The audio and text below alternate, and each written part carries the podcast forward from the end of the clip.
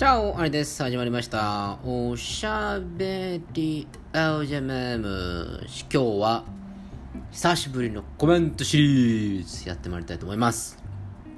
たまりにたまっとコメントをバーッと拾っていこうかなと思ったんですけれども、あまりにも多いので、ちょっと、あの、細切れで単発でやっていこうかなと思います。あの、古いものから紹介しようと思ったんですけど、新しいものから遡って、で、えーコメントシリーズいつもこうバーってやっていきますけれども、コメントシリーズちょいやりのまた私雑談 C のまたコメントシリーズみたいな感じで、ちょっと不定期のコメントシリーズを今回は開催したいと思いますので、えー皆さんのコメント読まれないかもしれませんけれども、私読んでますから。で、必ずこちらで紹介しますので、引き続き送ってもらいたいなというふうに思っております。早速参りましょう。ラジオネーム、おにぎりさんいつもコメント。ありがとう。コメント。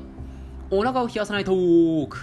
僕もアリさんと同じくお腹が強くないので食べ物や服装には気をつけています。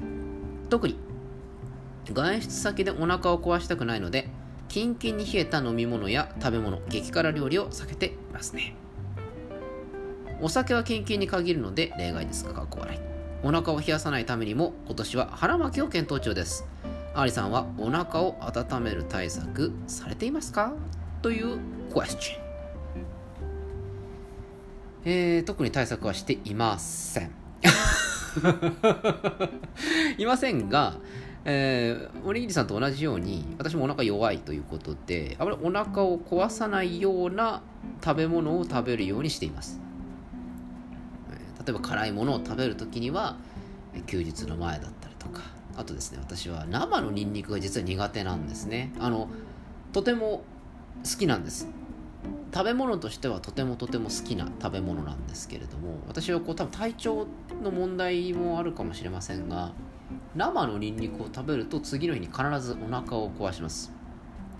なので多分こう体質と合わないんだなというふうに思っているので生のニンニクは食べないようにしているんですけれどもたまに無性にこうカツオとかに塗りたぐって食いたくなっちゃうんですね。で食べて失敗するんですよ次の日。あやっちゃったらやっちゃったらってこうなってるんで。そういう、えー学ばないにもかかわらず学んでいるにもかかわらずやってしまうという悲しい事情がありますね。冷たいものは飲んでも私あまりお腹ですね。なので対策としては温めるというよりは食べ物に気を使うというところですね。ヨーグルト食べてます。どんどん参りましょう。ラジオネームおにぎりさんいつもコメント。ありがとう。コメント。食生活の偏るシリーズ。僕も以前までは平日一食生活を続けていたので夕方にはヘロヘロで体温の低下で震える日々を過ごしていました。が怖い。最近は乗り越えられなくなったのでお昼ご飯として納豆とお味噌汁を食べ始めました。シェフお味噌汁おぬるめですよ。体もポカポカ。お味噌をすするとほっと落ち着きます。チナシェフの好きなお味噌汁の具材は何ですか？僕はトロトロなかぼちゃです。ということで。えー私は、え具材と言っていいのか分かりませんけれど私しじみとかあさりのお味噌汁が好きなのでまあ、えー具材と言われたら、あさりですかね、まあ、あとは、豆腐ですかね。あとはほうれん草とかも結構好きですね。はい。なんかありきたりな回答でごめんなさい。まああさりだったらあさりが入っていればいいし。まあそうでない普通のお味噌汁だったらばほうれん草が入ってるととてもああいいなというふうにですね。一人暮らしだとなかなかお味噌汁を自分で作るということがなくてどうしてもこうフリーズドライだとかカップの味噌汁になってしまうのでちょっとこう味気ないなっていう気はしますね。お味噌汁をこう作れるようなそういう広いキッチンのあるそういう家に次は引っ越そうかなって考えています。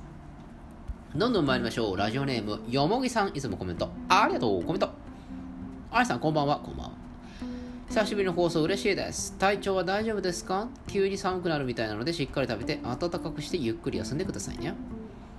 コメントに書けるような面白い話やいい感じの話はないので代わりに私もご報告しますか？っこ笑い。いろいろある。明日から年末まで友人と2人暮らしをすることになりました。ほう。私の住んでいる狭い 1K の部屋に友人が引っ越してくるので喧嘩にならないか心配ですか？これアーリさん飲み子の皆さん他人と仲良く同居するためのアドバイスがあればぜひ教えてください。これからも無理のない範囲で放送を続けていただけると嬉しいです。ということでさて飲み子諸君クエスチョンないしアドバイスシリーズやってまいりました。求めている相談は他人と仲良く同居するためのアドバイスです。皆さんコメントお待ちしております。私からのアドバイスとしてはですね、えー、まあ元も子もないですけれども他人と仲良く同居することはできないので同居はしないと。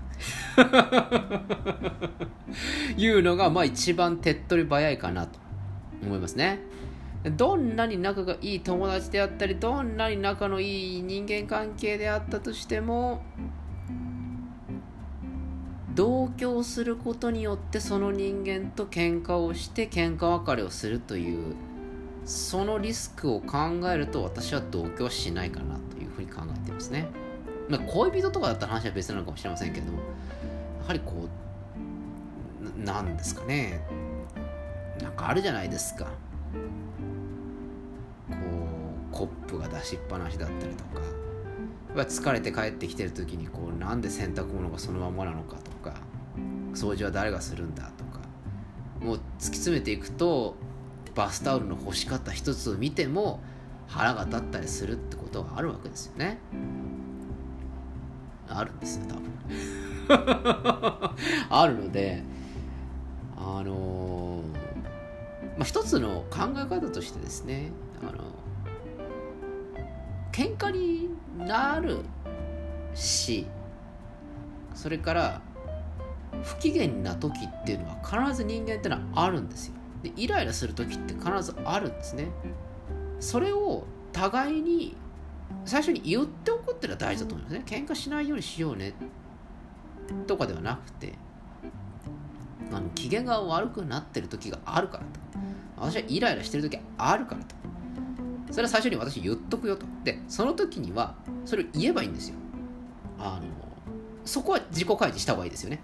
私今日ちょっとイライラしているからあのあんまり何もできないよっていうふうに私は言うようにするからその時は申し訳ないけれども合わせてほしいとか黙っててほしいとかなんかこういろいろそういう形でやると。つまり自分がこうイライラしてたりとかそういう気持ちがある時にはそれを相手にちゃんと伝えると。でそれを伝えることによってあちらにも何か対応してもらうっていうのを事前協議しておくって私これ結構いいんじゃないかなと思います。あの絶対に事故は起きますからね。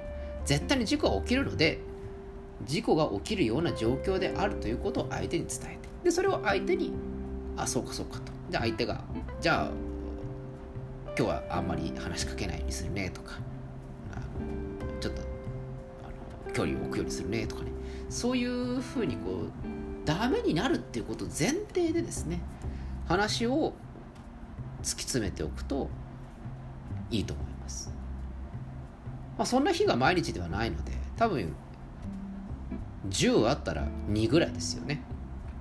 そうすれば残りの8っていうのは自分はまあそれなりにこうストレスが溜まってない時なんです。で10分の2が自分がちょっとイライラしたりとかちょっと虫の居所が悪い時なんです。でそれも相手にもあるっていうふうに考えると10日間あったら2日間2日間はどっちかが機嫌が悪いんですよ。なんかイライラするんです。でその時に互いを尊重し合えるような状況を作っておくと。そのためには事前にイライラしてますよっていうのを伝えることにしておくと。いうふうにしておけば、まあ、人間というのは結構うまく対処できるんじゃないかなというふうに思います。のでいいんじゃないかなと思います。なので私からの回答としては自分がイライラしている時虫の居所が悪い時にはその胸を相手に伝えるよっていうことをあらかじめ伝えておく。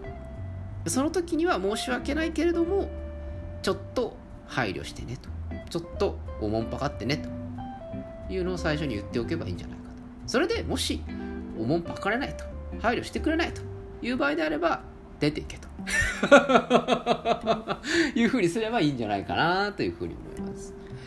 誰かと共に過ごす誰かと一緒に住むっていうのはもう妥協の連続だと思いますけれども。できる妥協とできない妥協。そして妥協ができる精神状態。できない精神状態。それぞれありますから。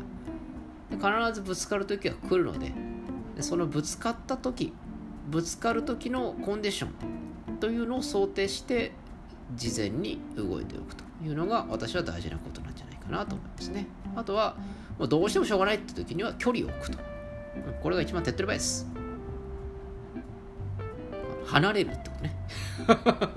これもう本当に大事なことだと思いますので、えー、ぜひ皆さんというかよもぎさん参考にしてもらえたらなというふうに思います。他の農民諸君からのアドバイスもこちらでご紹介したいと思いますのでどしどしお寄せください。ということで今日はコメントシリーズここまで。それではおやすみなさいか。おはようございます。また明日お会いしましょう。アディオス